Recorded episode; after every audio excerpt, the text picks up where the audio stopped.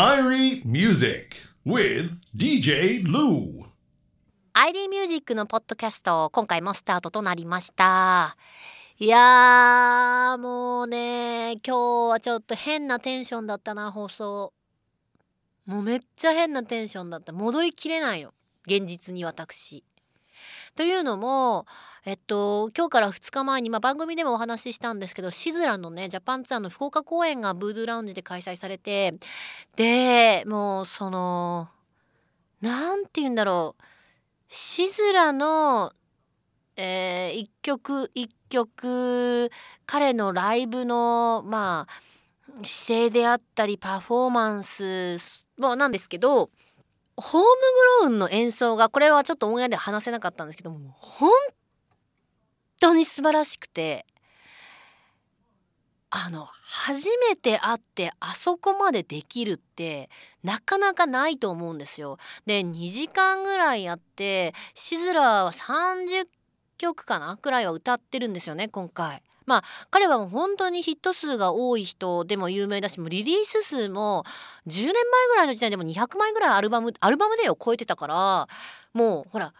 でまあ一応まあこういう曲を歌いますとは来てるんでしょうけどでもそれをさ完璧にでまたそのしずらに合わせて弾かなきゃいけないって私めちゃめちゃ難しいことだと思うの。みんな簡単にやってるいやプロだからってやプロでも難しい。であのジャマイカのアーティストのその、ま、特有的なものというか普通はじゃあ一曲歌いますとかあるけどいきなり歌って5秒後に「コマゲン!」とかって言ってもうその瞬間に「じゃじゃじゃじゃじゃん!」ってもう一回頭から演奏みたいなのを何回も繰り返したりであもう終わりかけたらもう一回頭からとかもうさもうめちゃめちゃいや私はそれがが理由でレゲエが好きなとこもあって面白い本当にライブだからもうあの他では見れない。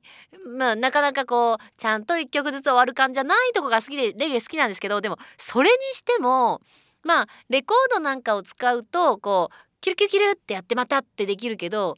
あのバンドでそれができるって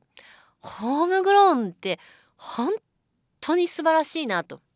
私今まであの MC させていただく時にあの日本を代表するレゲエバンドとか言ったけどもそんなんじゃ収まらないねって本